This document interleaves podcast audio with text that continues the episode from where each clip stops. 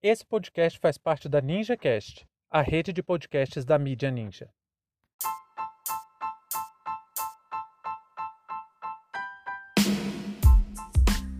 Paulo Guedes critica aumento da expectativa de vida. Sejam bem-vindos e bem-vindas ao seu plantão informativo com análise e opiniões a partir de uma perspectiva histórica. Eu sou Arnaldo de Castro, em conjunto com Brenda Salzman, e hoje é dia 28 de abril de 2021. Para você ter acesso ao nosso conteúdo completo, visite historiaoralpodcast.com.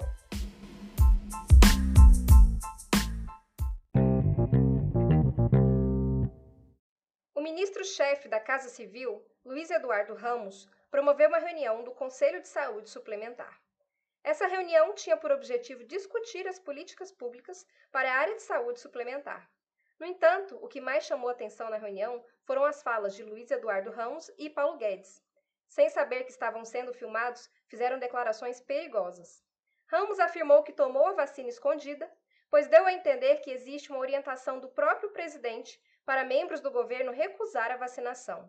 E Guedes, demonstrando toda sua desumanidade, afirmou que o colapso da saúde no Brasil é culpa da expectativa de vida do povo brasileiro.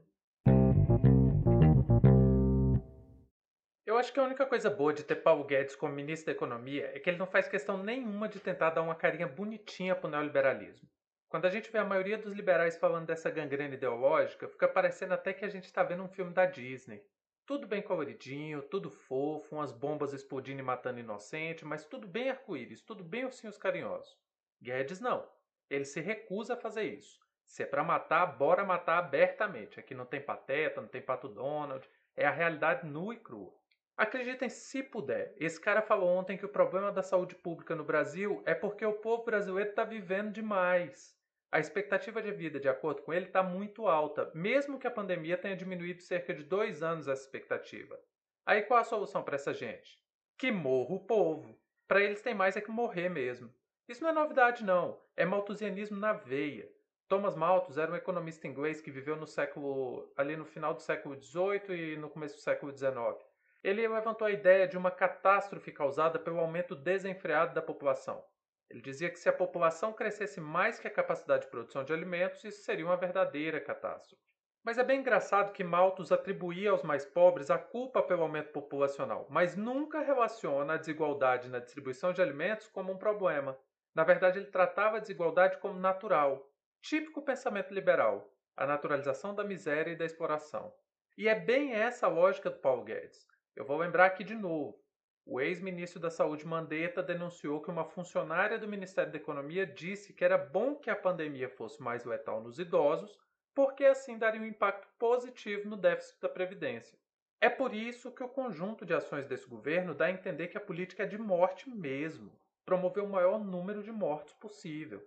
Aí olha a contradição. Na mesma reunião em que Paulo Guedes culpa o direito de viver pelo caos da saúde, o ministro Luiz Eduardo Ramos falou que tomou a vacina escondido porque queria viver, mas ele tem 64 anos. Dentro da lógica do Paulo Guedes, para que, que ele quer tanto tempo a mais de vida? Só para dar prejuízo para o Estado? É aquela, né? Pimenta no olho dos outros é refresco. E o mais grave dessa fala do ministro Ramos foi que ele deixou flagrante que a orientação do governo é a não vacinação. Olha que loucura com a CPI do genocídio mirando exatamente as omissões e sabotagens do governo em relação à vacinação, sai uma bomba dessa. Por isso que eu sempre repito: ninguém precisa inventar nada, não precisa criar nada. É só pegar as próprias falas e documentos do governo para mostrar sua total irresponsabilidade. São crimes e mais crimes acumulados ao longo de anos. Pra você ter uma ideia, o ministro Luiz Eduardo Ramos mandou um documento para os ministérios agora, esse final de semana, pedindo documentos para se proteger de acusações da CPI da pandemia. O documento que ele encaminhou tem mais propostas de investigação de crime do que a proposta da CPI da Covid. Aí, para piorar toda essa situação, nessa mesma reunião do Conselho de, de Saúde Suplementar, o Paulo Guedes ainda culpou de novo a China pela pandemia e ainda diz que a vacina chinesa não é eficiente como a americana. Isso não é só negacionismo, é uma irresponsabilidade sem tamanho. Vamos lembrar que a China hoje é a maior fornecedora dos insumos para a produção da vacina brasileira. No mesmo dia, o diplomata chinês no Brasil deu uma resposta preocupante. Fez questão de avisar para o governo que o maior parceiro que o Brasil tem nesse momento é exatamente a China. Então, o resultado da reunião foi apenas a divulgação do festival de atrocidades que orienta esse governo. Soluções para a saúde suplementar? Nenhuma. Proposta do governo para estruturar a saúde pública? Nenhuma. Só serviu para mostrar para o povo que toda orientação política do governo despreza a vida, principalmente dos mais vulneráveis economicamente.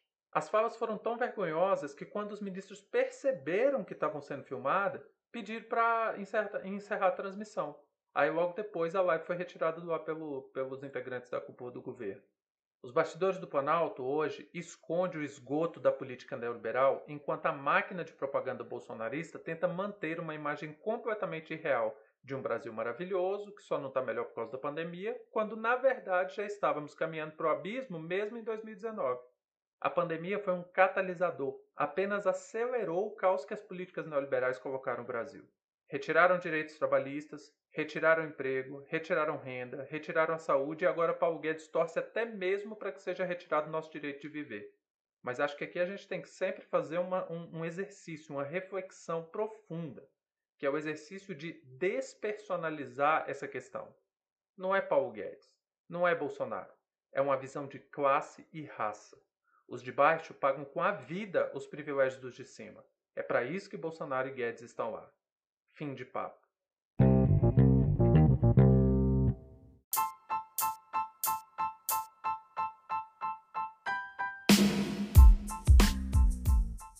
Entre tantos fatos que nos cercam e com a velocidade de informações a que estamos submetidos, essa foi nossa escolha para o destaque de hoje.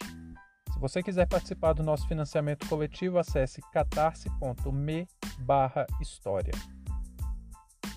Muito obrigado a você por prestigiar nosso trabalho e até a próxima.